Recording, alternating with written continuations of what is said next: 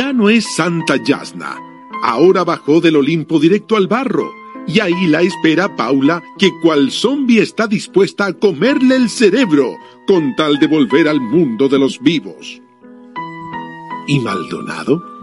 Con unas ganas locas de ir de nuevo al Cervel, pero que ahora sea para inscribirse.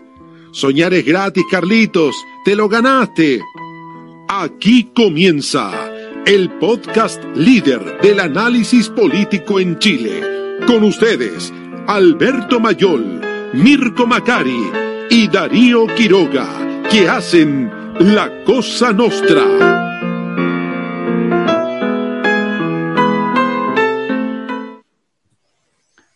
Ahí está. Tan buena la, tan buena la, las caricaturas, los, los, los cómics de nosotros. Lo sorprendía. Está cada vez más parecido a Julio César así nivel. con el. ¿ah? Jorge Spuller ¿ah? nos mandó ese regalito. Así Gracias, que, Jorge, quedó muy bueno. Arroba Jorge bueno. Spuller lo pueden seguir en, en Instagram. Tiene poquitos seguidores y sube cosas divertidas, así que síganlo en Instagram. Está, an- Y- a- además, anticipan los problemas de cuello de mayor.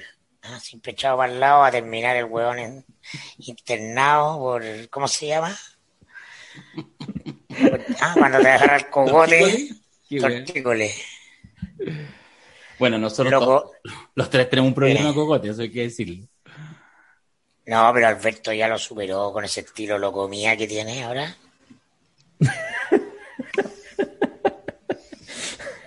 La playa, la playa hace, hace mucho. La brisa, la brisa del Mediterráneo. Sí. Cuando hablamos, cuando tú mencionas a Locomía y, y solo nos podemos reír discretamente y no iniciar una festinación eterna de cinco Estilo la, minutos, estilo la cuarta. estilo la cuarta, es el minuto en que yo también le encuentro que tiene sentido entregar negrita y no choquita. No, pero es que, bueno, es que eso fue Qué ordinaria. un ¿eh? poco, un poco terrible, ¿no? O ¿Qué sea, opinan ustedes de eso? Sí, verdad que lo conversamos algo en el seminario, pero no lo hemos conversado en el podcast. No, por el podcast, no, pero fue el miércoles. Fue el miércoles. Choquita. Ya, ¿quién entra? O sea, además que yo no sé si realmente, o sea, supongamos que se quería cambiar de nombre, yo no sé si realmente eso produce una modificación muy radical. O sea, Yo, eh, yo lo que creo al respecto es que el, a ver, el punto es de una de un nivel de, de, de idiotez conceptual de parte de la bancada. Estamos hablando específicamente del gesto de la bancada de comprarse varias cajas de negrita. No, yo creo que eso es lo menos relevante, pero bueno, dale. No, pero no por eso, pero quiero ponerlo como en el hecho político, porque en el fondo el que la Nestlé haya anunciado el cambio de nombre y toda la cosa que me parece bien interesante, porque es parte, sencillamente porque es un parte más, uno lo podrá encontrar más pertinente o más estridente, de efectivamente un cambio de ciclo y de ciertos cuidados que tiene sentido hacer.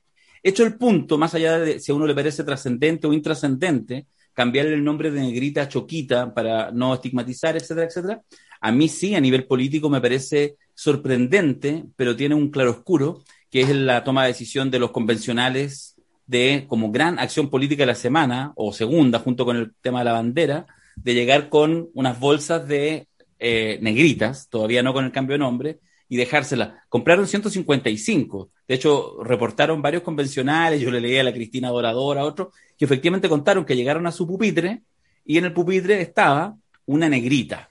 Entonces, toma, le cambiamos, le cambian de nombre esos otros, esos otros, ¿ah? esa ideología de género, porque es como ese mismo mundo, la ONU, y nosotros ponemos, tú te imaginas la Tere Marinovich colocando en cada uno, porque esto se llama negrita. ¿Por qué? Porque siempre se ha llamado así, porque así la conocemos, porque cómo se le ocurre el peso cambiar de la nombre. tradición. El peso de la tradición. Yo solo 10 segundos para decir, es de una supina ignorancia, estupidez, bla, bla, bla, todo, levedad, todo. Y sin embargo, eh, siempre hay que mirarlo con atención porque aquello que uno de repente como ningunea se refiere a estos miedos atávicos en los cuales la derecha siempre ha sido muy, muy capaz de capitalizar. Mira, yo, yo tengo una impresión, a ver, es evidente que todo lo que ha hecho esa, esa, esa derecha ha sido eh, bastante errático, más allá de que no esté de acuerdo, sé yo, ha sido errático. Pero aquí hay un punto que yo creo que es, que es bien decisivo. Eh, por ejemplo, acá en España, eh, Irene Montero, la ministra de Igualdad, ha propuesto y ha llevado adelante y ha ganado el pulso interno dentro del gobierno, porque eso ocurrió en un feudo de Podemos y entonces Pedro Sánchez lo está respetando y se y eliminó a su, a su mano derecha porque estaba en contra, eh, Pedro Sánchez, y dejó eso porque hay un proyecto eh, desde, desde la lógica del mundo trans. Y ese proyecto es probablemente uno de los evidentes y más gigantescos errores que se pueden imaginar en términos políticos. Porque vuelves a la lógica con la cual, con la cual en el fondo Bolsonaro ganó. O sea, tú te, encierras en un, nicho eh, que no es masivo, que no es comprensible por el sentido común, haces un cambio de sentido común por la ley, no, lo haces como cambio cultural, eh, empujas el proceso mucho antes de que estén las condiciones dadas para que entonces sea así, y finalmente la, derecha recibe en ese momento la posibilidad de decir, mire, yo estoy arruinado desde el punto de vista del, clivaje histórico, económico, pero en este yo le quiero decir que en los colegios no pasará esto, que no pasará esto. Entra una, temática que tiene penetración en el, alma humana, mm. que, levanta los, miedos más atávicos. Entonces, creo que, eh, esas discusiones esas discusiones, cuando, la gente cambia el nombre de negrita, a mi juicio, lo que termina por pasar es que se infantiliza la discusión. O sea, yo no creo que una persona normal, que no está demasiado interesado y compenetrado en las problemáticas del género, que entiende como cualquier persona, estoy una persona razonable, que entiende como cualquier persona que hay condiciones estructurales que efectivamente han beneficiado históricamente a los hombres por sobre a las mujeres, que entiende todas esas cosas, no, no veo que este ejemplo le permita comprender qué es lo que está en juego. O sea, no, no, veo que diga, oye, pero en realidad esto era gravísimo. ¿Cómo es posible que, hubiese algo que se llamara negrita? Obviamente, todo eso estuvo rodeado, todo el caso estuvo rodeado de situaciones que tenían que ver con una, con, una situación en términos raciales vergonzosa. La modelo que hace de, negrita no es negrita, la, pintan encima. Eh, o sea, es todo, es todo lamentable, es todo vergonzoso. No, no, podían encontrar una modelo realmente negra. Entonces, eh, es verdad, pero, pero a ver, de verdad, pedagógicamente, ¿es algo que, se entienda? ¿De verdad eh, lo hacen por una, por una movida ideológica o están haciendo un cambio comunicacional porque Negrita se estaba vendiendo mucho menos, que también es cierto? Entonces, no sé, a mí me parece que esa infantilización no ayuda en nada a los procesos, a los procesos de aprendizaje en el fondo y, hace que de alguna manera se transformen estas discusiones en banalidades. Al final uno dice, ah, no, entonces esto se trata de el cambio en el lenguaje, el cambio en esto, el cambio en estas otras cosas. Y, bueno, pero la, la, realidad, la realidad sigue ahí. Sí. Ahora es el cambio de una empresa. O sea, es el cambio de una empresa, yo logro empatizar con el proceso.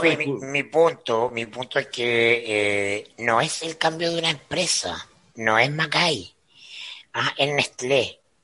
Nestlé es una de las más grandes transnacionales en la era de las transnacionales y de la globalización neoliberal, donde las grandes empresas como Nestlé y otras tienen más poder que un gobierno, que un señor diputado, que una bancada de convencionales. ¿ah? Entonces es el mundo económico cuya racionalidad es muy ajena al gran público, pero que eh, muestra que hay un elefante blanco que eh, gigante, ¿ah? que si tiene un problema con una marca simplemente la elimina y deja de hacerla y no tiene que informar de nada. Eh, y decide cambiarla porque eh, toma una decisión racional en función de construir valor de imagen de marca. Y estas cuestiones te hablan, a mi juicio, de que eh, estamos frente a un cambio radical de la cultura. ¿No? Más allá de la disputa de estar a favor o en contra y de las bancadas o no bancadas, Nestlé dice voy con el cambio, no dice este producto es incómodo, sáquenlo. ¿Cuánto nos cuesta esto? Sáquenlo, ¿no? comprendan que Nestlé no le complica un juicio de una persona contra Nestlé. ¿ah? o de una agrupación antidiscriminación eh, racial contra Nestlé. ¿no? Estamos hablando de cantidades de cientos de miles de millones de dólares que no nos caben en la cabeza ¿ah? y de poder, de poder real. ¿ah? Muy, porque ese es nuestro tema. Eh, y entonces, ¿qué Nestlé decide cambiar? Eso no ocurre simplemente porque eh, se, se, le, no sé, alguien toma una decisión eh, impulsiva de guata. ¿ah? Son procesos dentro de elefantes blancos que, que, involucran muchas esferas de decisiones, eh, muy burocráticas probablemente y engorrosas, y lo hacen. Eso a mí me parece que es un síntoma, digo, no es ni bueno ni malo, es un síntoma de la profundidad del cambio.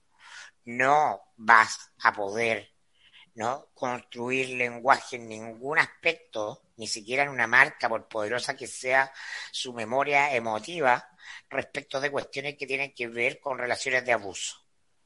Porque Negrita apela a relaciones de abuso racial, a relaciones de, abuso sexual, de género, ¿ah? etcétera, eh, lo de lo de las minorías aborígenes o los pueblos aborígenes tiene que ver con con eso también. Entonces, ese es el poder que se está moviendo en la cultura, ¿no? Más allá de cómo eh, políticamente sirve más o menos para alinear y dividir y, captar votos, pero evidentemente la famosa eh, guerra cultural, que lo hablamos con Velorio en el seminario, la guerra cultural de eh, respecto a las identidades, ¿no? Es una cuestión cada vez más poderosa. Les acabo de enviar el video ahí justamente de una eh, diputada, no sé, o senadora eh, italiana, católica, con un discurso fervoroso, ¿no? Defendiéndose contra lo que ese mundo considera, ¿no? La agenda globalista, ¿ah? que nos buscan homogeneizar y igualar y que nos quieren quitar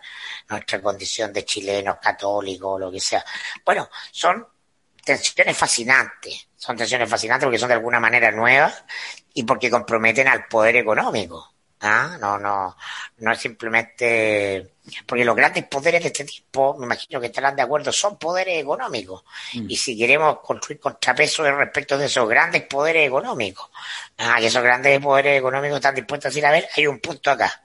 Cuido mi marca, no mi marca negrita. Cuido mi marca Nestlé. Estoy, estoy, ok, entro al nuevo ciclo ah, político, entro Claro, lo, que pasa es que yo tengo la duda eh, siguiente. Es distinto, todo esto depende en el fondo de los detalles. Es distinto si efectivamente llegó un correo en 65 idiomas a distintos países del mundo desde la presidencia de la compañía que decía simplemente, ruego examinar los nombres de todos los productos que se están comercializando y modificar aquellos que puedan tener algún sesgo en las siguientes dimensiones. Punto. Entonces, si eso existió, efectivamente es un hecho político de altísima importancia. Si lo que existió fue eh, análisis de las ventas de la negrita y decir, mira, sabéis que en realidad esta cuestión no está, hagamos algo comunicacional, mira, ah", es otra cosa. Entonces, es interesante, por eso el, cómo es tan importante en este tipo de situaciones. O sea, el, qué es un síntoma, pero el cómo es la, es la forma en que, uno, en que uno puede entender el proceso.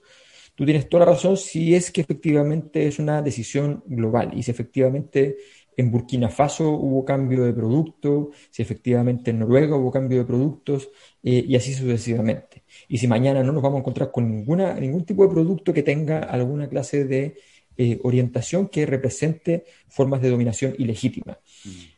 Eso me parece súper interesante. Y que puede haber algo al medio, puede haber algo al medio, puede haber algo al medio en el sentido de que el Nestlé tiene una directriz global respecto de avanzar a, en cualquier cosa que tope con eh, marcas que eh, estén en colisión con valores emergentes, ponte tú. Entonces la, la sede local se hace cargo de eso, pero por ejemplo, ¿no? hoy día también fue noticia que eh, Not Company, que este emprendimiento chileno de Not Mayo, ¿no? Eh, se transforma en un, unicornio. Un unicornio es como ese sueño cumplido en el mundo del emprendimiento y la startup de eh, un proyecto que vale mil, millones, de dólares. Mil millones de dólares. Este vale mil quinientos. Nosotros somos como, un, como una cabra con un solo cuerno, la cosa no. Claro, vamos avanzando. Claro. ¿Y eh, cuál es el valor de, de Not Company? ¿No? Porque ellos hacen en el fondo productos tradicionales de comida, eh, pero sin eh, grasas animales. Sin grasas animales, son todo grasas vegetales. ¿Es el valor de marca social, respeto al medio ambiente? Ese, ahí está el valor, no es, no es la, en, la cantidad de fábricas que tienen o, las fórmulas para que sea sabroso, que tiene un valor. Todas esas cosas tienen un valor. ¿Dónde está el potencial que te dice, este no es un buen negocio, esta va a la zorra ¿ah? y vale 1.500 millones de dólares? ¿Ah? No 10 millones de dólares, que es lo que probablemente vale nominalmente, o 100, no sé. ¿no? En que conecta con la idea de eh, el medio ambiente. Las industrias que conectan con lo medioambiental son hoy día más valiosas que las que no. Bueno, mm. todas esas cuestiones son, son cuestiones políticas que están pasando, poderosas. Yo, yo solo con respecto al tema del, cambio de nombre de la, de la negrita, eh, me parece efectivamente pertinente la, conversación que se hace, que plantea la pregunta que plantea Alberto. ¿Será, ¿Qué será, digamos? ¿En qué nivel estará? ¿Será una cosa chica o será una cosa un poco más, más a lo grande? Porque podría ser solo una estrategia pequeña o podría ser. Como no lo sabemos, ni lo vamos a saber al menos en el corto tiempo, yo más bien me quedo y tiendo a pensar que de manera eh, más cínica o, más eh, sincera hay, por supuesto, un efecto, insisto, cínicamente por temor o por oportunidad o de manera más sincera porque estáis mirando unos nuevos, unos tiempos nuevos, que hay un cambio y efectivamente el cambio se, sí se explicita. Yo también metí a la, al comunicado de la empresa y se explicita como una mirada, digamos, global, etcétera, con los cuidados. De hecho, es un, muy buen comunicado porque tampoco es maniqueo. Es decir, entiende que tampoco era terrible, pero que había que, ir avanzando. A mí lo que me parece más interesante es lo que uno sí logra ver. Lo que sí logro ver es una bancada de la derecha, de la Convención Constitucional, que está discutiendo la Convención Constitucional. No es una iniciativa solo particular, aunque quizás surge así, de uno o dos. O sea, en la foto en algunas de las fotos que vi mostrando la negrita y jugando con esta idea, estaba, por ejemplo, Monkeberg. O sea, no estamos hablando de la Tere Marinovich, para decirlo así como lo típico, así como la estridencia. ¿eh? Entonces, independiente de qué tan coordinado no salió, yo de verdad creo que a mí sí me parece interesante mirar eso, porque mm, nos ha pasado muchas veces que uno cuando recién entran los conceptos, los tiende la gran mayoría de la gente, los que nos escuchan, todo, uno los tiende a ningunear. Es lo que pasó con Chilezuela hace cinco o seis años atrás. Y se terminó transformando en la gran razón. que la, la, la bancada de la derecha tiene un problema. Ellos por sí mismos no van a hacer noticias ¿ah? de la constituyente. No. Porque están en una situación de aislamiento, entonces están haciendo noticias de lo que pueden hacer noticias. Porque el objetivo de un actor público es hacer noticias. Mm. Ah, podemos discutir si eso está bien o está mal, pero el objetivo está cumplido. ¿Cómo, cómo nos tienen hablando a nosotros de ellos? Sí, pues. Bueno, por eso, por eso me parece, ah. por eso me parece interesante. Ahora, uno toma la decisión de con qué cosa se quiere anotar un poroto. Y el que se, el que se vea que esté tan naturalizado que en realidad una medida que, ojo, independiente si es chica o grande, si es tonta o no, es una medida que va en la dirección explicitada por la empresa, no por un partido, no por un movimiento social, no fueron por las feministas caminando por la calle, es por una empresa seria, en su lenguaje serio, que dice, mira, queremos avanzar. Y en ese minuto, esta derecha muy seria lo que hace es decir, salta, peo, weón, salta, bueno, nosotros comemos negrita. Y La pregunta es, ¿cuándo viene la primera golosina con nombre mapuche? ¿Y quién la va a hacer? No, ya debe haber, la cosa muy conocida. La cosa, nuestra. ya. Tenemos que tener lenguaje, lenguaje, lenguaje inclusivo. Claro. Le queremos pedir, yo de verdad, en nombre de todo el equipo, le quiero pedir muchas disculpas, lo digo bien en serio, por favor, pongámonos serio, a eh, Unidad Constituyente, porque nosotros deberíamos estar desde el primer minuto, incluso hasta Jaime de Abañino nos otorga esa, esa provocación inicial, estar hablando de las primarias, y sin embargo estuvimos hablando 20 minutos de las negritas y no sé qué, antes que de su primaria. Les quiero pedir disculpas que le hayamos quitado ese tiempo que les correspondía. ¿ah? Pero, ahora sí vamos a por favor. ¿Ah? Vamos, vamos a darles tres minutos. Tendríamos que estar analizando las declaraciones de Escalona, una wea súper relevante. Ya, ¿qué tienen para decir de las primarias, de la unidad constituyente? solo voy a partir con, la cola, que una de las razones, dio más razones, pero el titular fue ese, de que el PRO no se sube a las primarias, finalmente ni Marco Enrique ni Alejandro Guille, dos candidatos presidenciales relevantes en su minuto en la historia de Chile, se quedan fuera porque el PRO no tiene lucas para meterse en la primaria convencional que va a costar como 500 millones de pesos y no tienen 125 palos para meter un, un candidato entre cuatro. Así que se quedan fuera. ¿Y no, no te llamaron a ti para pedirte los Darío? Yo les habría prestado la cosa nuestra. una- Obvio, Sí. obvio. Compramos, compramos Oye, pero- porque pero- una de esas hasta Marco la hacía. Pero además, ¿cómo, cómo puedes dar como argumento, aunque sea cierto, eso? Dio, dio, ojo, dio varios más, pero evidentemente ese que dijo, bueno, y además no tenemos 125 millones de pesos. Titular de la segunda en la nota, no van a poner 125 palos. No lo había visto. A mí me da una lata horrible. Quiero que sea 21 de agosto para que haya un candidato luego, porque para tenernos hablando un mes ah, de esa primaria, bueno, está bien. No, lo peor de todo es que, es que como la están haciendo una primaria no de segunda, sino que de tercera división, que además le sale cara, o sea, hay que hacer todo demasiado mal para que sea así, eh, donde es evidente quién va a ganar y donde la única posibilidad es que su Epa. candidata, que su candidata salga, salga dañada. No, no, es que, es que a eso voy. O sea, la única posibilidad es que la única candidata que, que, que marca algo, que es Yanna Proboste, salga dañada. Eso es todo lo que pueden lograr. Lo que pueden lograr es que efectivamente, como es un tipo de elección que, que no tiene ningún estándar y que, y que por tanto no, no tiene predictibilidad alguna, puede ocurrir es más como que se una, tiene un stand-up, más que un estándar. No, es que es horrible. O sea, tú- ¿qué es lo que te puede pasar? Te puede pasar que entonces, porque si Yana Proboste gana con un 65%, bueno, hizo lo que tenía que hacer. Pero si Yana Proboste gana sacando 40 y después viene alguien con 30 y, y después viene alguien con 20, y- a ver, se le empieza, se empieza, porque no fue barraca y objetivamente debiera serlo. Estamos hablando, para que tengamos una idea, nosotros en la encuesta que hicimos, la última encuesta de la Cosa Nostra, Jana eh, Proboste, por ejemplo, en, en un escenario de A3 con Boric y con Sichel, saca 25. Eh, y resulta que eh, Paula Narváez saca 12 puntos. En un escenario donde, donde, donde para alguien concertacionista no hay nadie donde elegir en el fondo. O sea, tienes a Sichel y tienes a Boric. Y sacas 12 puntos. Ahora, Entonces, es, es lamentable.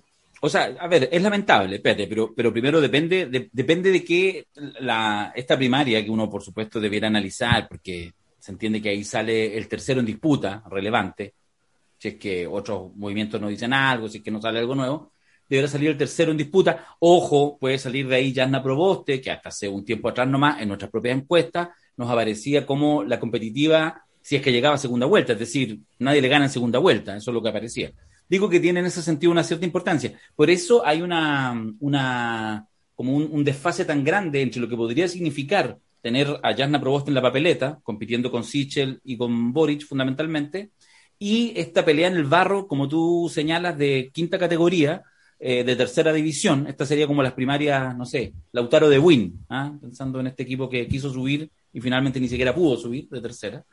Eh, pero que justamente como son una primaria tan charcha, algunos decían, obviamente Camilo Escalona, por ejemplo, decía que bueno, él pensaba que unos 100.000 votos, que obviamente es tratar de tirarlo a la baja, porque si sacan 100.000, 200.000, 300.000 votos, es que de verdad es hacer más absoluto los ridículos. Ya podríamos incluso discutir cuál debiera ser el piso para al menos ser tener una los mínima 370, los 370 al Frente Amplio, donde ustedes eran protagonistas. Ya, yo No, el piso para ello, el 500. piso para ello, 500. que es la coalición más exitosa de la historia de Chile, el piso para ello, en un momento como este, para ser competitivo, es más de un millón de votos. Estamos Sí, hablando bueno. de que hace nada, de, hace nada se inscribió la lista del pueblo con 500.000 firmas. Es que es otro mundo. Si van a votar por internet, no, estamos no, hablando no, no. de eso. No, no, no, va a ser presencial. Va a ser ambas cosas. No, va a ser presencial. Hoy día en la mañana Ah, ya lo cambiaron a presencial todo. todo presencial. No, si por eso están en la... Es que, es que eso es lo que insisto. Se supone que de ahí sale, sobre todo si es Yasna, un nombre que es competitivo. O sea, no nos olvidemos eso. Si logra salir de este barro, va a ser un nombre igual competitivo, con todos los matices que tú quieras. El punto que estamos analizando, yo creo que ya no, desde tu perspectiva, ya no es de quinta, es de octava, ya no hay, está en el inframundo, porque va a ser una primaria presencial con locales que tienen que conseguirse. Entonces, por ejemplo, ahí donde Unidad Constituyente tiene alcalde, bueno, debería ser más fácil. ¿Y qué pasa donde no tienen alcalde?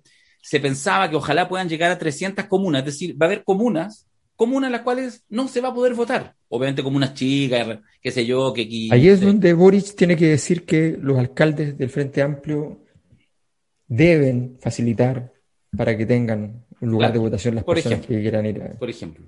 Claro. Sí. Bueno, la, pregunta la, operativizo para. Eh, o sea, voy a decir una cosa, la, pregunta es tonta. ¿Cuánto pierde Yasna?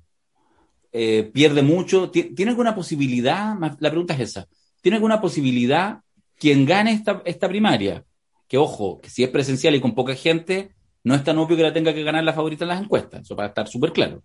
Pero quien gane estas primarias, ¿tiene alguna posibilidad de no salir absolutamente manchado? ¿Tiene alguna, ¿Hay algún escenario que ustedes se les imagina, que se les ocurre, que podría ser, no voy a decir exitoso, es mucho, pero al menos que efectivamente te instale con posibilidades? ¿O en realidad esto es probablemente el error fatal, no solo de Yasna, sino de toda unidad constituyente? O sea, la concentración viene de salida, va saliendo el escenario político. ¿no? Todos los números, todos los hechos hablan de su decadencia, de su proceso de composición. Eh, esto lo vivió el Partido Radical durante, después de los tres gobiernos radicales, ¿no? Empezó una lenta declinación. Nunca se ha acabado el Partido Radical, siempre hay alguien que se queda con el timbre y esto va a ser un poco lo mismo, ¿no? Eh, pueden haber, puede haber eh, momentos de una circunstancia que te otorga un, mejor eh, eh, número en una elección, pero históricamente la concentración no tiene nada que hacer en este nuevo Chile, es, el pasado. Por esencia la gestión del, de los años de gestión y, apogeo ¿ah? eh, del modelo neoliberal y por lo tanto eh, lo hemos dicho cuántas veces acá, ¿no? Eh, todo lo que es parte de eso va inexorablemente de salida, de caída, en decrepitud, ¿ah? va bajando los niveles de intensidad de aquello, pero este año en particular es lo viejo y lo nuevo, entonces ya no puede salir menos golpeada, más golpeada, estar más íntegra, menos íntegra, puede ser un, nombre que apuntale a algunos parlamentarios en ese sentido cumplir una misión, pero no tiene ninguna opción. No, yo estoy, yo discrepo, pero discrepo básicamente porque pensando más o menos lo mismo en realidad. Me explico. Claro, lo que pasa es que, no, lo que pasa es que es evidente que viene salida. Lo que pasa es que en las crisis, y estamos viviendo una crisis con un escenario que, eh, que tiene una, una, enorme plasticidad. Estamos hablando de que en dos semanas, en dos semanas y media, eh, dos, los dos candidatos que ganarían la primaria la perdieron. Y no la perdieron por tres puntos, la perdieron por 20. O sea, eh, ese, eso se describe en la sociología, hay, hay libros fantásticos sobre teoría de las crisis, donde se describen este tipo de plasticidades de los escenarios cuando la, arena está contaminada por una crisis. Y una de las posibilidades de salida es que si la crisis no encuentra la manera de hacerse de su propio futuro, se produce un fenómeno que se llama la regresión al hábitus. Es decir, la gente busca la posición anterior su propia posición anterior. Ojo, no está buscando el pasado de la concertación, va a buscarse a sí mismo en el pasado. Y en esa búsqueda de sí mismo en el pasado hay alguien que interpreta ese pasado, que eventualmente, por ejemplo, eh, en el caso de Estados Unidos, el triunfo de Trump no fue un triunfo del futuro, fue un triunfo del pasado. Fue el triunfo de la crisis de los valores norteamericanos y de la era dorada de Estados Unidos. Fue la búsqueda del pasado. Entonces, en este proceso hay un riesgo. ¿Y cuál es, cuál, es, cuál es ese riesgo? El riesgo es que efectivamente el futuro no encuentre su propio camino. Eh, lo que pasó en esta, en esta primaria es que la primaria adelantó el futuro. Hubo gente muy estúpida que no quiso intervenir en el proceso, que no le convenía que ocurriera esto y que no quiso intervenir en el proceso antes. Lo hablamos muchas veces de que quienes quisieran entrar en escena tenían que entrar antes de la primaria para ponerle problemas, pero todos esperaron a ver qué pasaba. Y al esperar, produjeron el escenario donde, donde efectivamente el, futuro se convierte en, presente con esta primaria. O sea, pero la falta de timing, desde la fallida, fatídica noche de no inscripción de primaria, de pelea de escupos con el Frente Amplio y el PC, por los vetos, por todo eso de ahí, todo este mundo es cuesta abajo en la rodada. Entonces, eh, no es, todo parte de lo mismo, ¿no? los momentos de decadencia y de composición hace que justamente los timings ¿ah? no estén afinados, no estén agudos, los dioses están abandonados, ¿ah? no está la suerte de tu lado, entonces todo parece ruinoso en ti. Ah, todas las decisiones son a destiempo y te, y te va mal porque tomaste malas decisiones, tomaste malas decisiones porque estás desorientado y estás desorientado porque tu mapa mental no responde a las nuevas circunstancias, estás en otra cosa. Entonces, eh, la falta de renovación de los liderazgos, de los partidos, no, mm. o sea, después del fracaso primario tú decís, ya, hay un intento serio de este mundo, ¿no? Eh, por eh, recomponerse y entonces eh, va, sale eh, Álvaro Lizal de la presidencia del PS, ahí está, en Colume. ¿Ah?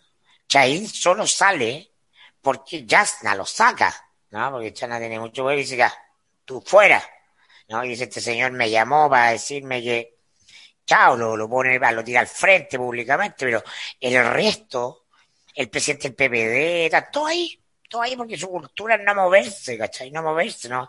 Van a esperar que les pase por encima la, ola, ¿no? No, a mí me parece evidente que eso está ocurriendo. Lo que yo estoy diciendo simplemente es que, es que para que esto efectivamente llegue a ser algo que, que, efectivamente encuentre su camino, porque si no encuentra su camino se empieza a entrampar. Mira, hay un ejemplo que para mí es fantástico. La, la revolución bolchevique la revolución bolchevique, ¿en qué se afirma? A poco andar. Los soviets no los inventaron en la revolución bolchevique, eh, habían sido inventados en 1905. Era un invento de, abrir un poco el escenario político por parte del zarismo. Eran organizaciones territoriales.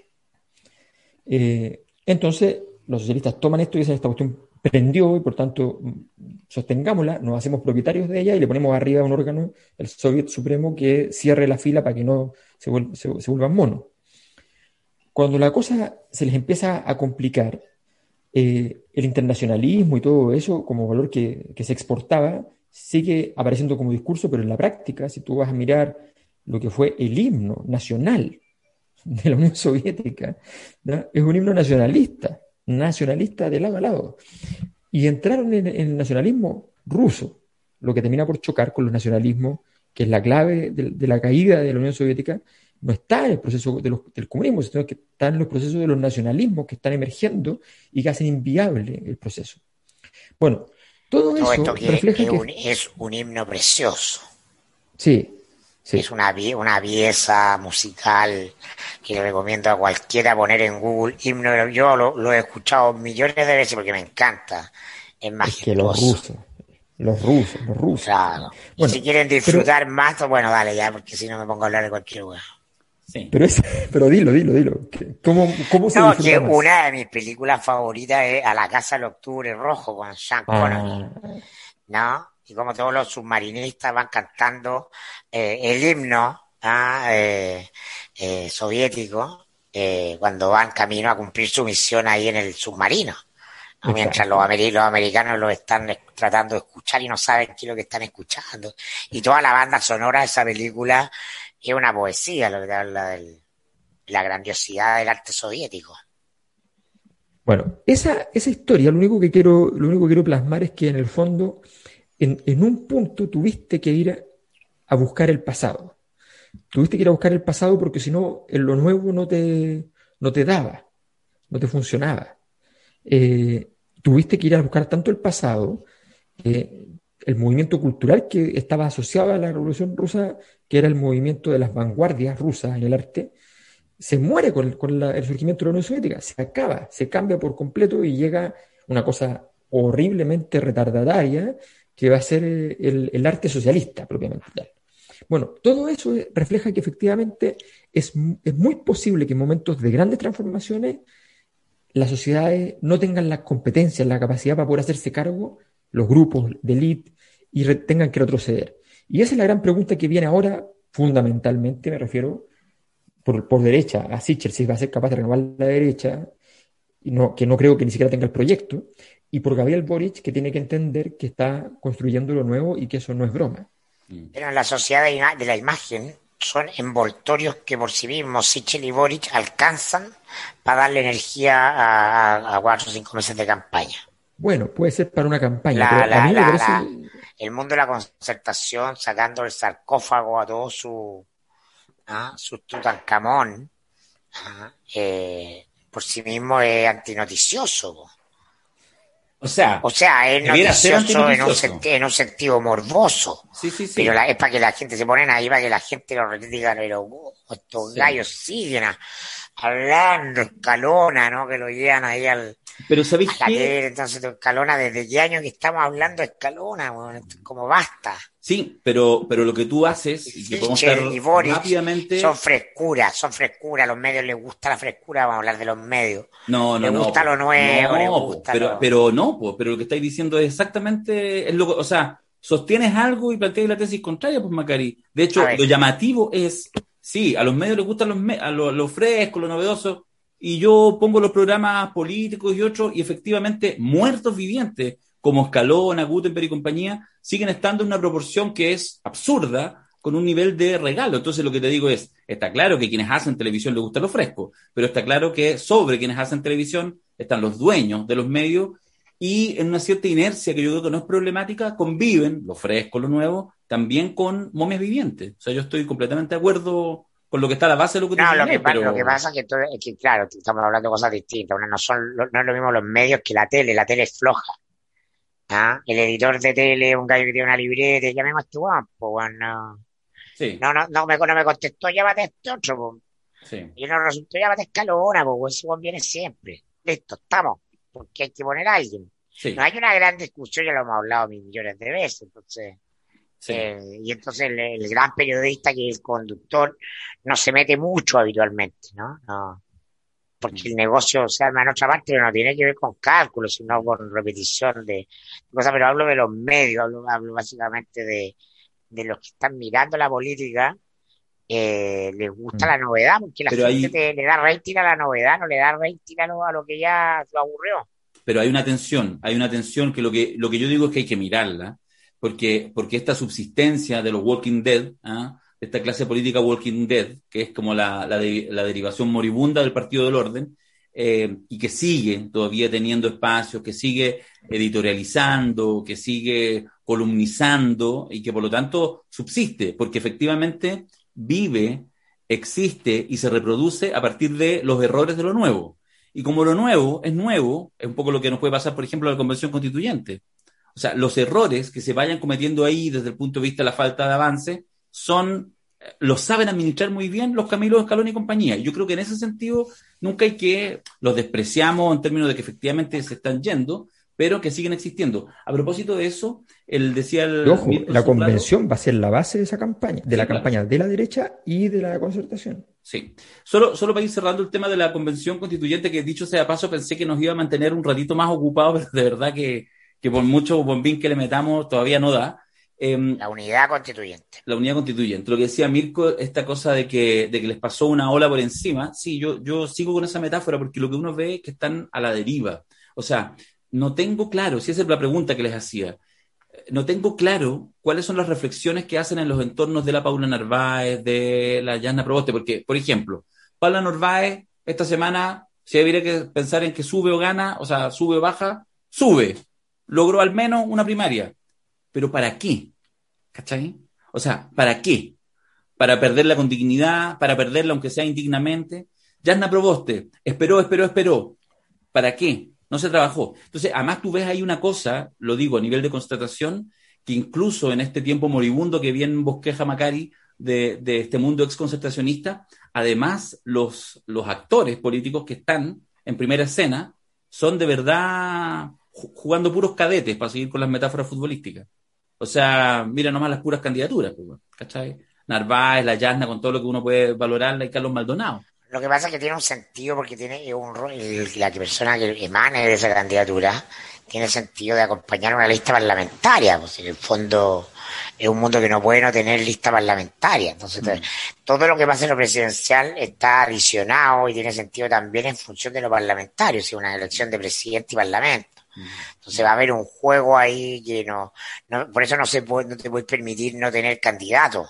Sí, ah, pero, pero si te fijáis, es puro envoltorio, porque incluso la definición de primaria, que uno podría decir, ok, entonces delegamos lo participativo, o sea, es tan flato mortadela, como dice Magari, es tan evidente que no hay ningún interés que sencillamente tratar de salir del zapato chino en que están metidos por sus propios errores, porque la primaria es indudable que esta primaria, que no pueden, mira, mira el juego, ni siquiera pueden llamar la primaria. O sea, no pueden, no pueden nombrarlo, es casi metafórico, arquetípico. No pueden nombrarla porque no es primaria, porque el server no te lo deja. ¿Por qué? Porque es un acto absolutamente vacío, hueco, que el resultado que ahí emane no te habla y todo el mundo sabe eso, el rey desnudo caminando, sabe que no hay un ejercicio participativo, solo un acto procedimental que es tan participativo no que una cocina donde pudierais definir esta es la candidata. Eso yo creo que es parte de, lo moribundo que uno ve de la concertación, es justamente aquello, que cada jugada que, hay es una jugada de, gente que, está absolutamente fuera. No, no gastemos tiempo el podcast más en eso, ¿no? Pero yo creo que lo viene interesante la, la, la probabilidad de que el PC levante una lista parlamentaria propia. ¿No? Mm. Eh, paralela a la del Frente Amplio. Lo que, implica, lo que implica dejar solo a, a Boric, básicamente. Que de soslayo pueda estar de alguna manera haciendo el ojito al candidato que ponga en la lista del pueblo. Exactamente. Pues. No, claro, el, PC o, dice o lidero esta cuestión o me voy por otra parte, no, chao. Bueno, Boric hoy día dio una, una, demostración de liderazgo que yo no le había visto. Yo había visto muchas demostraciones de liderazgo en muchas dimensiones, eh, pero hay una que no la había visto y que se dio hoy. En el Una entrevista que dio en The Clinic, donde luego de ser el Gabriel de siempre, que yo denominé el Ángel Gabriel, que hace unos años ya viene trabajando el, el estilo bien pensante, de pronto, de pronto, a su hermano, igual que Caín a Abel, a su hermano de proyecto, decide en medio del campo acuchillarlo. Y le dice, tengo más de un millón de votos. Cosa que Beatriz tuvo también, pero nunca, nunca hizo amago de una cosa así. Nunca lo refrendó. claro.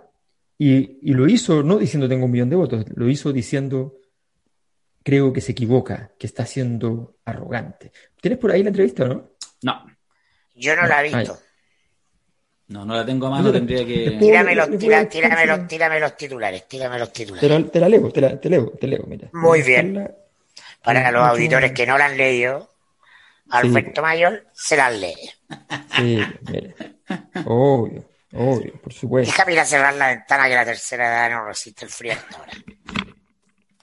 A esta hora son las 6 de la tarde, ¿eh? para los que no estamos en vivo. Pero les agradecemos que estén en lo, aunque nos agarren a chuchar, no importa, es bueno que estén ahí en el, ¿cómo se llama esto? En el estreno. La semana pasada, entre los dos canales, Alberto, tuvimos como casi 7.000 personas en el estreno. Fue. ¡Wow! No, sí, vi que los números estaban en el nivel. Bueno, pero es que. Pero ¿para qué andamos con cosas si en, en, la tele no, no, hay nada? No hay. Eh, entonces, ya, a ver. Espérate, espérate, yo la ley, espérate que llegue el abuelito que tuvo que cerrar la puerta. Capaz que se haya tropezado. Imagina y no vuelve más. Se tropezó a la antigua, así. Tatita, no, ahí viene Tatita. Ahí le veo el reflejo. Ya. Ahí sí lo estamos escuchando. Dale, Alberto. Ok. Le está hablando básicamente de que no hay que dar por sentado eh, que los votos que se obtuvieron son votos asegurado, que hay que hacer un proceso de participación de la gente que los incluya todavía más.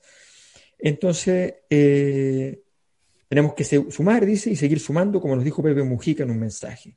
Entonces, le dice el periodista, de seguro habrán tensiones, el PC va a querer influir en el programa, el diputado George Jackson ya dijo que el programa que triunfó es el del Frente Amplio. Quiero matizar a Giorgio. El principal triunfo, lo que nos va a permitir proyectarnos y darle gobernabilidad al país, es de apruebo dignidad. Aquí no se trata de que el ganador se lo lleva todo. Así se lo dije a Camila Vallejo el mismo día del triunfo. Ya hay un marco programático común, pero a mí también me interesa que Chile Digno sea parte. No solo testimonialmente, sino que sean parte activa de la construcción de la campaña que viene. Entonces cualquier soberbia ganadora atenta contra la construcción de lo que viene. Y lo de Giorgio tiene un poco de soberbia, dice el periodista. Es algo que hay que corregir. Mi postura, y que en este caso es la que va a primar, es incluir a los compañeros y compañeras que participaron en la elaboración programática de campaña de Daniel Jaue. Tenemos un marco programático común, pero hay que estar abierto a incorporar nuevas ideas. Esto no se trata de ponerle la pata encima al otro. Giorgio Jackson no es cualquier persona, le dice el periodista, es muy cercano a usted y cuando dice que en la primaria se impuso una visión sobre otra, imagino que varios otros del Frente Amplio están pensando lo mismo. ¿Cómo lo va a administrar? Giorgio es una persona en la que yo confío y vamos a trabajar, vamos a estar trabajando juntos todo este periodo, pero me tomo la libertad de corregirlo, porque lo conversé con él en su momento. Partir poniendo el pie encima no es una buena manera de conversar. Y ahí la última palabra no la tiene Giorgio, la tengo yo. La, hay que decir que la entrevista, el, eh, claro, pones el, el, elemento, sacas el titular relevante o la lección relevante, porque ahí es donde uno dice, ah, esto es en serio. Pero ojo a. Son cuatro párrafos, además, que es, insiste, insiste, sí. insiste, ver, insiste. Sí. ¿Quién es el doctor? ¿Quién es el doctor? ¿Quién es el doctor?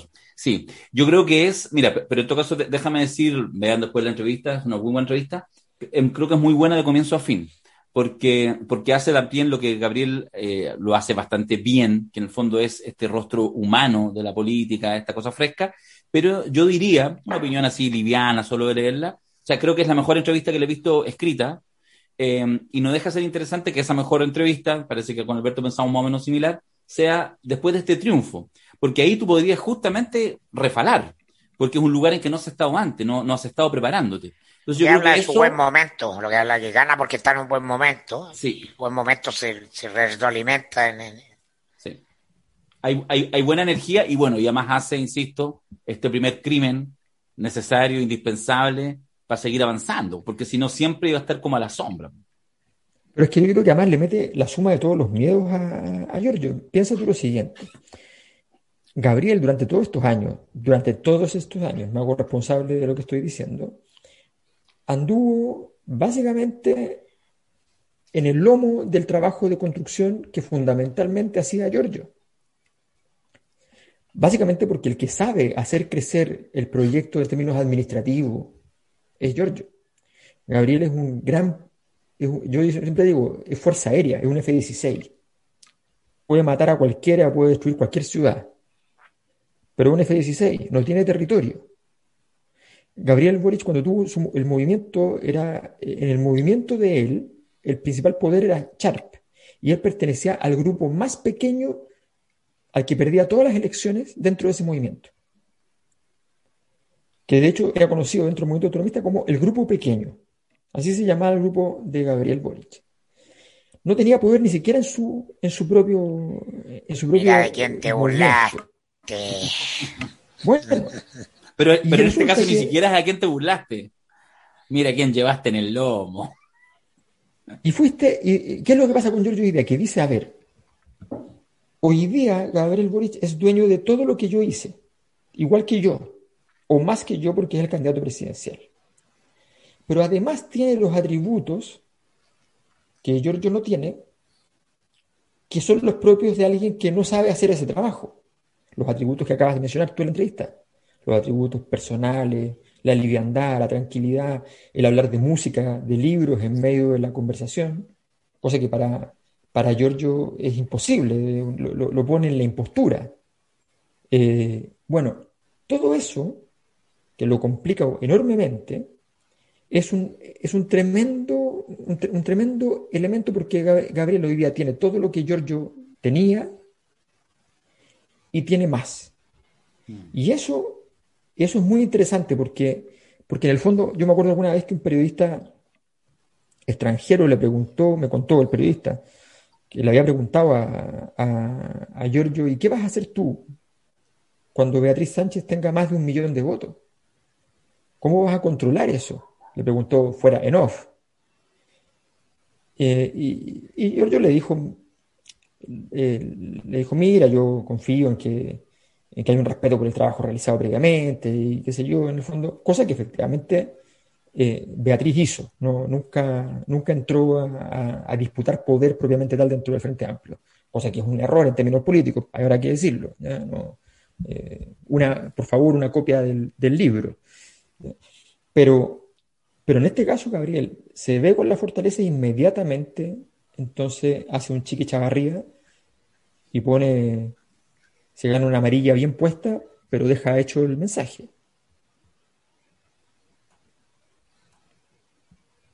Ya, pues, Francesco le llora. Tenés que hacerte cargo, pues, Mirko. el jefe de campaña.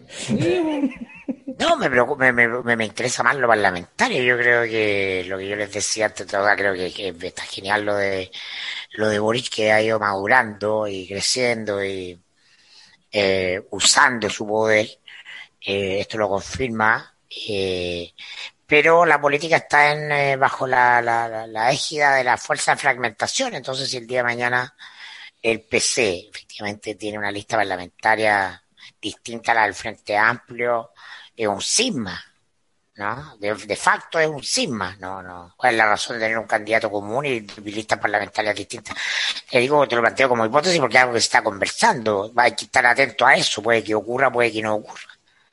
Yo, yo creo que va a ocurrir la lista parlamentaria porque tiene mejor rendimiento y creo que no implica un ápice que, o sea, ha, ha habido muchas elecciones con listas, Piñera tenía listas parlamentarias distintas, la, nueva mayoría. No, yo creo que no. ¿ah? Yo creo que se va a jugar en otros elementos. El, ahora, por supuesto que siempre seguir los consejos de esa ingeniería electoral que dice que de repente tú maximizas un punto más, dos puntos más, mirando solo los resultados pasados, puede ser un gran error. Yo estoy de acuerdo en que si el objetivo fundamental es consolidar este tiempo y bueno, con el candidato que hay, que es Gabriel Boric, te guste o no te guste, eh, consolidar y por lo tanto tener vocación de poder, me parece que la ingeniería electoral de la parlamentaria debiera quedar en segundo plano eh, respecto a ese objetivo. Y en ese sentido, las señales de una lista única son mucho más interesantes, mucho más poderosas. Pero, mm, pero, pero, pero creo que efectivamente el PC se puede dar ese gustito porque lo que sí necesita, y va a ser su mirada, es lograr una mayor elegibilidad eh, y darle rendimiento a esos 700 mil votos. Y por supuesto, pero, pero ¿sabes qué? Yo tengo la sensación de que el, bueno, vamos a, ver qué pasa con la misma primaria de unidad constituyente, etcétera, con otros estímulos. A mí me da la sensación de que, que ya lo planteaba el lunes pasado, que el equipo de Boric, con entrevistas como estas, con esa mirada que es mucho más amorosa con los entornos que con el mundo propio, que puede ser como de operadores, puede ir construyendo el escenario para que luego, cuando ya estemos instalados el 23 de agosto, que es cuando estén eh, inscritas las candidaturas, él logre decir, hermanos míos, en realidad, compañeros y compañeras y compañeros míos, soy el candidato y por aquí va la cosa. Y miremos al lado y veamos a la Yasna Proboste o a la Paula Narváez quien sea, y miremos a Sichel y miremos a Cast y veamos un par de candidaturas testimoniales, eventualmente en el mundo de la izquierda, y logre generar esa unidad en torno a sí. Pero bueno, eso está por verse, eso está por verse. Yo me acordé cuando Mirko dijo, mira, ¿de quién te burlaste? Me acordé de Checopar, porque el, día que se inscribió la primaria del 2017, estábamos en el CERVEL y subimos todos a firmar papeles y qué sé yo, y Gabriel no sube. Se queda abajo, solito en el CERVEL, así como Maldonado. Se quedó. Y entonces íbamos bajando y Maestro Cine muy preocupada le dice a Checopar, ¿y por qué Gabriel no subió? Entonces Checobar, que tiene esa cosa de zorrón, pero zorrón es zorrón, eh, que, no es, que no es zorrón de la elite chilena, sino que es más zorrón porque es de la elite peruana. Entonces va y le, le, dice, pero mi amor, le dice, si es que el pobre no tiene partido. Por eso no subió, no tiene nada que subir si no tiene partido. Bueno, aquí está. Mira, hay quien te burlaste. Aquí está. Porque los partidos ahora son, son solo un instrumento administrativo en el fondo. Sí, sí.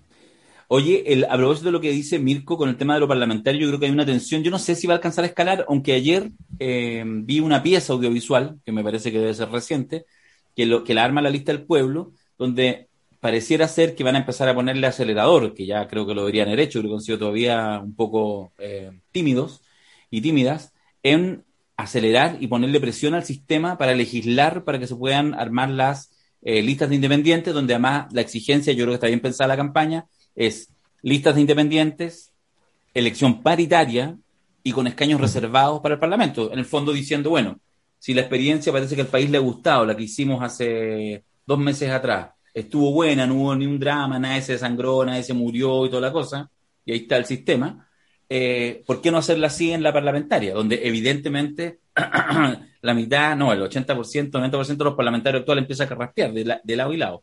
Pero yo no sé si va a alcanzar a haber un nivel de, energía suficiente para que eso sea insostenible. Solo le, solo le agrego una variable, porque una cosa es la lista del pueblo, pero me voy a las antípodas de ese mundo independiente, que podría ser los independientes no neutrales, y una mm, columna que leo a, Patricia Politzer, también de ayer, me parece, donde ella hace una valoración muy bonita, una, una, una reseña de eh, esa gente, los nadie, podría uno decir, que están en la Convención Constituyente y que piensan distinta a ella y ella valorando esta oportunidad, este Chile que no era visible y que recién ahora va a empezar a ser visible. Entonces, a mí me parece que hay harta energía, los tiempos son súper acotados y no sé si esto le genere, sea una presión insostenible para que haya cambio en la legislación y pueda haber elecciones, porque si no, eh, yo creo que lo que va a pasar es que, bueno, se van a defender la actual clase política, pero no sé a qué precio no sé a qué precio tener un parlamento nuevamente ultra deslegitimado, porque en realidad está en un 90% compuesto por militantes de partidos. No sé, no, sé cómo lo ven, no, sé cómo ven este futuro que es súper inmediato.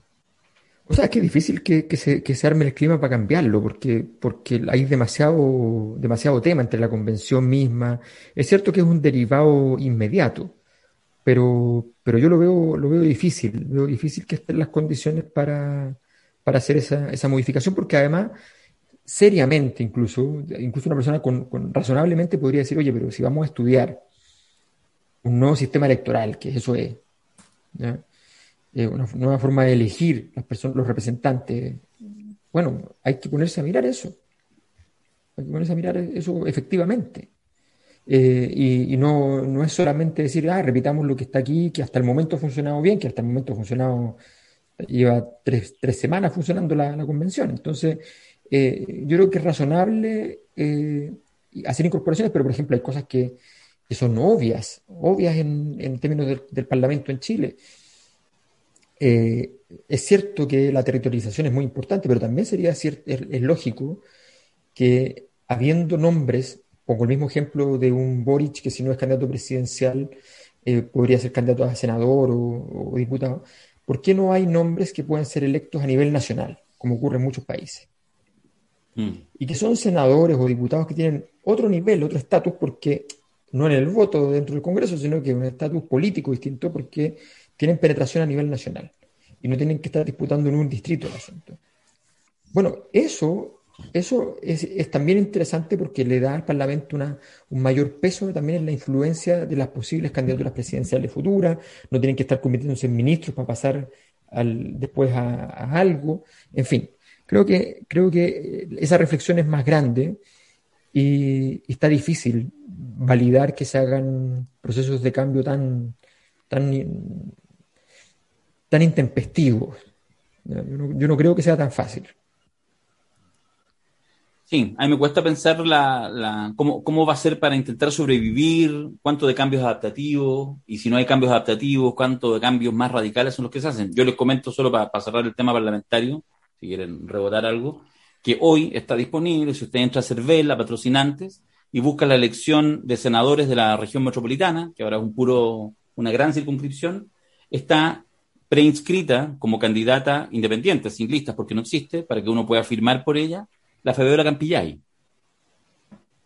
Está en este instante, como que entiendo que la subieron hoy día, hoy día que subió su inscripción. Entonces, lo que te quiero decir es que hay yo no sé si esto va en la misma dirección, yo no sé si hay conversaciones, si es para meterle tensión, pero tenemos un mundo, un poco lo que señala permanentemente Mirko, que está... Y lo político, que pese algunas mejoras, sigue cada vez más como eh, armadillo, tratando de sobrevivir, pero... En fin, parece que no va a haber señales del Parlamento. Podría llamar el, el desarmadillo. Sí, tampoco es tan importante porque los próximos dos años, que es lo que va a durar el gobierno, ¿qué? ¿Qué en los próximos dos años? Aparte la convención y las nuevas reglas y todo eso, porque el propio, la, cuando termine el proceso constituyente se va a llamar a elecciones y el gobierno y los parlamentarios van a tener que cesar en funciones al término de, de ese proceso, ¿no? que termina con la elección. Entonces tampoco es tan grave, vamos a pedir a un gobierno de transición en, la, ahora sí de transición. ¿ah? de transición de real. Con poco margen para, para nada, ¿no? Se, va a disputar, se va a disputar a disputar cuestiones simbólicas, dejar clavados ciertos conceptos. Eh, en fin, no, el verdadero poder se va a, a, dibujar en la convención y ahí van a, va a ganar un nuevo régimen político probablemente mucho más conectado con la participación ciudadana directa y vamos a tener eh, referéndum revocatorio, iniciativa popular de ley, ah, eh, fuerte eh, poder de autoridades locales, porque lo central son los territorios, ya no el Parlamento ni el presidente, ¿no? Que van a seguir existiendo, pero, lo que va a la, la, la, niña bonita, la, ah, la, la vedette, esta weá, son los territorios, ahí está el poder y eso llegó para quedarse. No sé si vieron a Charpa anoche, ¿no? Que hablaba de, los describía muy bien, ¿no? Cuatro grupos de independientes organizados en torno a distintas causas, los que habían disputado alcaldía, los que estaban en las causas nacionales, las famosas mesas sociales, los que estaban, eh, venían de los territorios como eh, activistas de determinadas causas de cada uno de esos territorios. Toda esta cuestión es una bajamara que está empezando a emerger que se mete en la convención a través de las listas de independientes y solo va a crecer y los partidos como orgánicas solo van a poder existir en la medida que estén vinculados a esa energía y estamos en este periodo de transición de una cosa a otra, ¿no? Eh, estamos en esa transición a toda velocidad. Sharp, como lo llamó eh, Axel Callis, el amigo del año. no han hueveado harto Sharp en las redes en todo caso. Bueno, pero hablando más allá del hueveo de él o de hace una descripción de algo que es interesante, ¿no? Independiente que su candidato presidencial no, no pese, ni lo que no sí, no, está lo mismo, ¿no? Él hace una descripción de algo que es real, eso es lo que me interesó a mí, ¿no? Lo que cuenta. Como factor de poder. Oye, a propósito, no hemos comentado nada del seminario. ¿Del que viene o del que fue? Del que, fue. Del que fue, pero si mirando al futuro nomás. Pero, pero, padre, hicimos todo eso para que se quede dentro del seminario y después no vamos a decirle nada a nuestra gente. Nada, ¿Qué si no pagaron. Si querían saber, tenían que estar en el seminario. Darío neoliberal. No hay almuerzo gratis. Por Darío Friedman. Estuvo bueno el seminario. Estuvo cansador, pero estuvo bueno. Las predicciones. Estuvo, bravo, estuvo bravo. Estuvo, así. Un ladrillazo. Sí, ladrillazo, un charchazo y bien nuestro invitado. Más gráficos, más. Sí, sí, sí, quedaron, hubo sobredosis de, de gráficos. Oye, tal como hubo muchos gráficos en el que hicimos este viernes y sábado, va a haber muchas pelotas, no muchos pelotas, muchas pelotas, este viernes y sábado en el siguiente, en esta locura que hicimos dos seguidos de fútbol y poder. ¿ah? Ya están, bueno, la gente ya se está inscribiendo, em, pero yo creo que va a estar muy entretenido con nuestros invitados. Déjame repasarlo rápidamente. Eh, Felipe Bianchi, que está on fire. Grande, eh, grande. Sí, no, buenísimo. Con eh, La Paloma Norambuena, eh, que yo creo que va a ser muy un, un súper buen aporte en términos, además de lo que va a exponer de su propia experiencia, digamos, porque además mezcla muchos temas, una mujer dirigente de un, de un club deportivo como Colo Colo, que estuvo a punto de ser presidenta, que tuvo figuración, yo creo que va a ser bien interesante. Y lo otro que yo creo que va a concentrar probablemente el deseo de eh, los participantes, que va a ser la participación de Fernando Paulsen y de Karina Oliva, que aceptó esta invitación de hablar de Bielsa y Acosta, a propósito de su, de su frase post-electoral, eh, y se hace cargo entonces de entrarle a esta polémica, así que vamos a tener un conversatorio muy entretenido, hablando más allá del, del, del, del hueveo, a propósito de Bielsa y Acosta, de cómo también se, se meten algunos elementos político ideológico en nuestra discusión que supuestamente es del entretenimiento, del fútbol. Así que va a estar bueno, va a estar bueno. Es necesario tomar un poco de pausa de tanta lección y tanta... ¿ah? Es bueno entretenernos un rato, a eso sirve el fútbol. Sí, y además que tiene, además que la discusión, el, fútbol tiene esa gracia de que al ser el, el último reducto del nacionalismo, plantea, plantea problemas grandes y problemas filosóficos. O sea, la filosofía del pelado Acosta versus la filosofía de Bielsa, una discusión súper interesante, súper buena sobre, sobre el Bielsa explicando eh, lo que le pasó con, el, televisor para el terremoto, es como la, la, versión fruna de menotistas versus bilardistas. No sé si tan fruna, weón. Yo creo que ideológicamente es más poderosa la de la de Bielsa Costa. Bueno, para, eso el seminario, para eso el seminario. Bueno, de hecho, de hecho. Pero cuando uno escucha Menotti, uno dice no puede haber nada más grande que Menotti. Claro, pero cuando uno ve el fútbol, que varios de los principales técnicos del mundo ven en, Bielsa el, origen de, todo, cuando uno los ve enfrentarlo e ir, a, e ir a darle la mano como si estuvieran frente a Yoda, bueno, eso es... Bielsa, claro, como, ah, como el líder ideológico, antecedente cultural ideológico de Gabriel Boric. Bueno, si de alguna manera eh, Bielsa era el papá y Michelle la mamá, Gabriel para estos efectos sería el hijo, sería como, Bielsa sería como su padre, ¿o no? Lo digo, buena, oye, buena trinidad. Sí, con, respeto, ah, lo digo con respeto. Obviamente el hijo más izquierdizado, rockero y todo, pero, pero el hijo, o sea, la junta de Bielsa con Boric sería atómica. ¿Tú sabes quién inventó el pero con respeto? ¿No? Mago Valdivia, No, antes, mucho antes. Nicanor. Nicanor Parra, en su manifiesto, le saca la cresta a Neruda y cada vez que saca la cresta dice, pero con respeto. Pero con respeto. Oye, el mago, Mira, o sea, el mago Valdivia leyó a Nicanor Parra. Leyó a Nicanor, por supuesto. ¿Quién me, podría discutirlo? Me señalan por interno que antes de terminar, eh, le pregunto a usted, capaz que a esta altura del partido ya llevamos una hora de podcast, no haya nada que decir, pero alguna palabrita, Sebastián Sichel, que mal que mal está ahí, que tuvo una reunión el presidente en Cerro Castillo con sus diputados, llegó como la mitad nomás, pero trató de insuflar ánimo. De hecho, se mandó otra de esas frases, no sé si alcanza Piñericosa, esta cosa de decir, bueno, ¿ah? para ser presidente de la República hay que venir de la EC, ser independiente y llamarse Sebastián. y que nadie hizo reír ni Chaplin, según cuentan.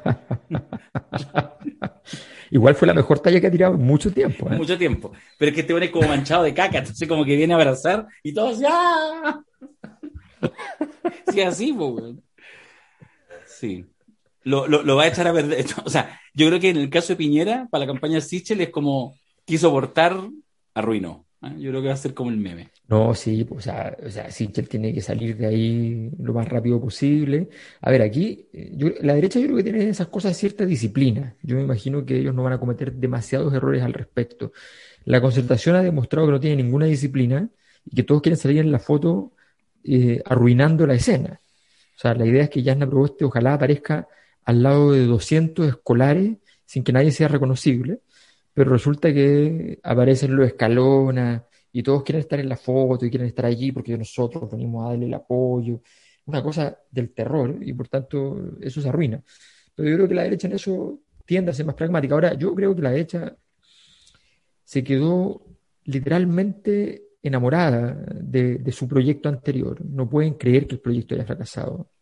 Yo hoy día tuve una reunión con, con gente más o menos importante en la historia de la izquierda española reciente y, trataba de explicarles, decirles, mira, aquí la derecha tuvo un éxito en su momento demasiado sorprendente. O sea, en Chile la gente normal, común y corriente, defendía un Estado pequeño, defendía que no hubiera en la práctica entonces, que estuvieran mercantilizados los servicios sociales. Ese es un gran triunfo. O sea, mm. eh, a ver, es obvio que es mucho más fácil decir, oye, pero ¿por qué las cosas no son gratis? Que sean gratis. Obvio que es mucho más fácil. Lo que ellos lograron era una cosa insólita, mm. inédita, mm. con una cosa que había sido más creada en dictadura, que venía manchada de sangre, de caca, de todo. O sea, fue un triunfo extraordinario, extraordinario. Pero, este, pero el problema es que esta, esta élite que está a cargo de la derecha ahora no tiene la capacidad para sostener eso no la tiene. Y eso es lo que está, eso es lo, más importante lo que está pasando, que no, no son capaces de decir, ok, este proyecto se murió, hay que tener otro proyecto, ni son capaces de decir, este proyecto no se puede morir y sabemos cómo rescatarlo. Ese es el problema. Pero simple. Eh, eh, Callis, nuestro analista electoral que estuvo el fin de semana, nos dijo, Gabriel Boric ya tiene pasaje en segunda vuelta. ¿Quién acompaña a Boric en segunda vuelta? Jasna Sichel. Yo digo Sichel. De momento Sichel. Y ya es ganancia. Yo digo lo mismo, ya es ganancia. Ya ganó. Está en segunda vuelta, ya ganó. ¿Y qué te diría Gabriel según la entrevista de Clinic? Ah, porque tú hasta una, hasta para eso tuvo unas palabras sabias. Pero mírenlo en el de Clinic. Ya, oye. Pero ojo, ojo, ojo, es que yo, disculpa, es que eso yo creo que lo que dijo Mirko es, bien importante. O sea, tenemos, yo lo dijimos en el seminario, hay aquí dos, tres semanas que son claves desde el punto de vista de si este escenario post primaria se estabiliza. Si se estabiliza, moverlo va a ser muy difícil. O sea, va a ser muy difícil que cualquier candidato que llegue saque a Sichel o de la segunda vuelta o saque a Boric de la segunda vuelta. Eh, y ese escenario significa básicamente que salvo rarezas extravagantes, Boric gana, que es algo que planteó Darío en el seminario como hipótesis de que no hay ninguna posibilidad de que Boric no gane. No sea presidente. Eh, claro. Entonces, eh, todo eso nos, dibuja un escenario que, más o menos está perfilado, si es que, de ahí yo hago el punto de que, si es que efectivamente esto se estabiliza donde está. ¿Es posible que no se estabilice? Es posible, pero no es probable. Es posible. Es posible porque efectivamente la primaria es un gran estabilizador, mm. que eh, entonces ayuda a que quede cementado, pero al mismo tiempo es posible porque efectivamente el, escenario de, sismológico eh, ha ido acercándose lentamente a lo presidencial. Y por tanto, puede ocurrir que efectivamente mañana, digamos, tres semanas más, hoy apareció X, que se inscribió X, no estoy hablando ni siquiera de ellas, no, estoy hablando de, cualquier nombre, y de repente, ¡pum!, viste que se, estabiliza, se desestabiliza el sistema porque le pegan un lugar concreto muy bien dado. Entonces, no está, eso hay que esperar, pero yo creo que efectivamente el escenario ya está más o menos, más o menos dibujado. Oye, y solo para compartir con, nuestros auditores y auditoras, que también lo conversamos el, fin de semana en el, en el seminario, eh, a propósito de Sichel, me, hago cargo de una hipótesis todavía especulativa, que, mm, que, le puse un nombre también especulativo, que es el síndrome de Aplaplac, digamos, ¿ah? que ha sido la capacidad de, de ser flexible de Sichel, de tener un principal atributo que ha sido bombardeado y muy bien trabajado desde hace al menos un año, que es su historia, su historia de vida. Eh, ese es, eh, casi te diría, el, único tributo. Todo el resto son pasivos. Eh, viene el mundo de los partidos políticos. Bueno, y es independiente, lograron construir la figura independiente en este último tiempo como una cosa subsidiaria, pero siempre como parte de la historia de vida. El tema de eso, cuando uno analiza lo que ha sido la campaña para primarias, que es solo una, una mirada, uno ve que ha sido una campaña em, extremadamente flexible, donde claramente el ha estado muy sometido a reglas bien básicas, más ramplonas incluso, de la propaganda. Ni siquiera puedo decir la propaganda política, de la propaganda, de meter el producto. Y eso, que puede tener una virtud, no, no, hay, no hay un pecado más allá que es medio chacha, eh, pero si resulta está perfecto, muestra ahí unos ciertos visos de, que pueden terminar en, en, disparando la línea de flotación de una historia vía, que es la credibilidad. Cuando tú ves una cosa muy maqueteada, esto que veíamos el otro día, esto se puede, sí se puede, ¿ah? por supuesto que se puede. O sea, yo pensaba que es evidente que está maqueteado, que está ensayado. Basta que de repente una cámara prendida, grave, como él está diez veces tratando de hacerlo bien, ¿ah? esas cosas deben existir, y algún desgraciado frente amplista que está trabajando en alguna productora agarra esos 15 segundos y lo viraliza. Entonces, digo, que ahí hay un, potencial problema, digo, para que completemos algo de, de, Sichel, ¿ah? el síndrome aplaplac. Yo quiero decir algo de Sichel en todo caso. Yo, o sea, yo creo que, que es que, que, la idea, en todo caso, quiero, quiero felicitar a Piñera, a Chadwick y su, y su familia, me refiero a su familia en el sentido de la cosa nuestra, porque el invento es bueno. O sea, porque el invento no es bueno porque tienen un candidato, ojo, esto es más sofisticado. Esto revela por qué Piñera ha logrado llegar en política a hacer cosas, porque es Fredo gobernando, pero en operaciones políticas es un maestro. Y resulta que, ¿cuál es la idea? En el fondo Piñera se da cuenta que la derecha, razonablemente, cuando termine su mandato, lo odiará por siempre. Y verá con buenos ojos alguna clase de castigo trascendental, alguna clase de pérdida de fortuna, alguna clase de recurso legal que aparezca. Hasta, quién sabe, la derecha se sensibilice con los temas de derechos humanos y diga, este presidente violó los derechos humanos. Podría ocurrir todas esas cosas. Entonces, el señor Setán Piñera sabe que cuando hace inversiones arriesgadas, es bueno comprar un seguro. Y como a él no le gusta andar comprando seguros en empresas, sino que inventa una estructura para tener un seguro de vida, eh, que incluye un caballo de Troya o que incluye una cabeza de un caballo, que incluye alguna cosa, inventó esto. ¿Y en qué consiste esto? Es que hoy, y eso ya ocurrió, Sebastián Sichel es el líder de la derecha por al menos dos años. Y durante esos dos años, nadie podrá tocar a Sebastián Piñera. Sí, es un buen punto. Porque hay que pasar por el líder. Sí, es un buen punto. Sí, sí, claro. Quizás mucho dos años, pero, pero digo que, que al menos le sobrevive algunos meses después de la elección si hace un papel es que lo hace que yo no veo tampoco, o sea, Sichel no es un tremendo líder, ni mucho menos. Aquí estamos en un mundo sin proyectos, ¿para qué andamos con cosas? No estoy hablando solo de la derecha, hablo de todos. Nadie tiene un proyecto. Eh, hay gente que considera que eso es un mérito, que no tener proyectos a esta altura es casi una, virtud trascendental. Yo considero que es un espanto, pero, pero esa es otra historia. Pero Sichel no tiene proyecto, pero, pero la, verdad es que después de la elección presidencial, si Sichel lo que saque prácticamente es un milagro para efectos del, análisis de los números, que todos van a decir, oye, pero si la derecha viene a sacar 23, 24, 21, y de repente sacó, no sé, 45. Bueno, todos van a decir, bueno, sigamos con este pingo que sabe correr. Y con eso, todo el tiempo que ocurre. totalmente de acuerdo. Sebastián. Sí, los dos Sebastianes. Ya, para cerrar, eh, cuando usted entre a la página La Cosa Nostra, perdón, seminarioslacosanostra.cl, puede ahí inscribirse en el seminario de fútbol y política, pero también en la sección de talleres, junto con el taller, con el taller habitual de Alberto sobre autores y libros, va a encontrar dos pestañitas más que son los talleres que, de amigos nuestros, que los ponemos a disposición. Uno es el taller de cine con René Naranjo, que está ahí, que parte el, el miércoles 4 de agosto, me parece, ¿sí? Ahí está toda la información. Un taller está bien bonito, ahí está toda la descripción. Y los amigos de Linkin, eh, también están con su eh, taller de eh, El Mundo Líquido. ¿ah?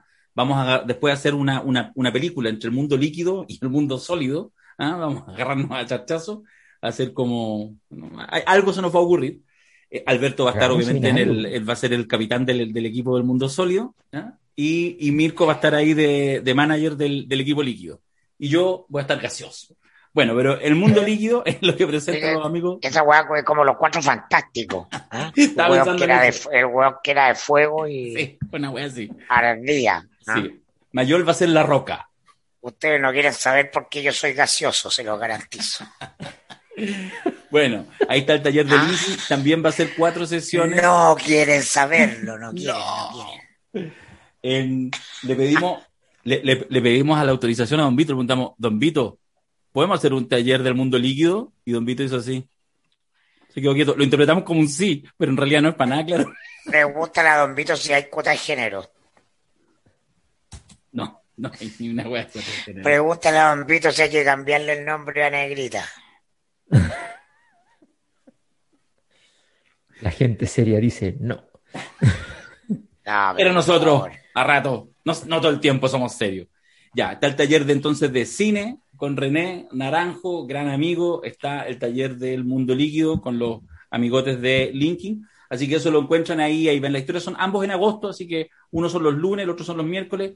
Infórmense. Y nosotros, en el seminario de fútbol y política, nos encontramos este viernes y sábado con tremendos amigos. Va a estar bien, bien entretenido.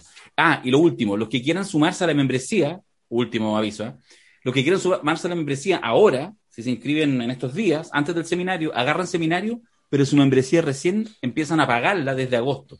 Entonces hay una oportunidad ahí vacancita y se lleva alguno de los últimos Don Vito que estamos enviando a domicilio. y vamos a tener la, exclusiva biográfica que nunca contaba en medio de la carrera futbolística de Fernando Paulsen.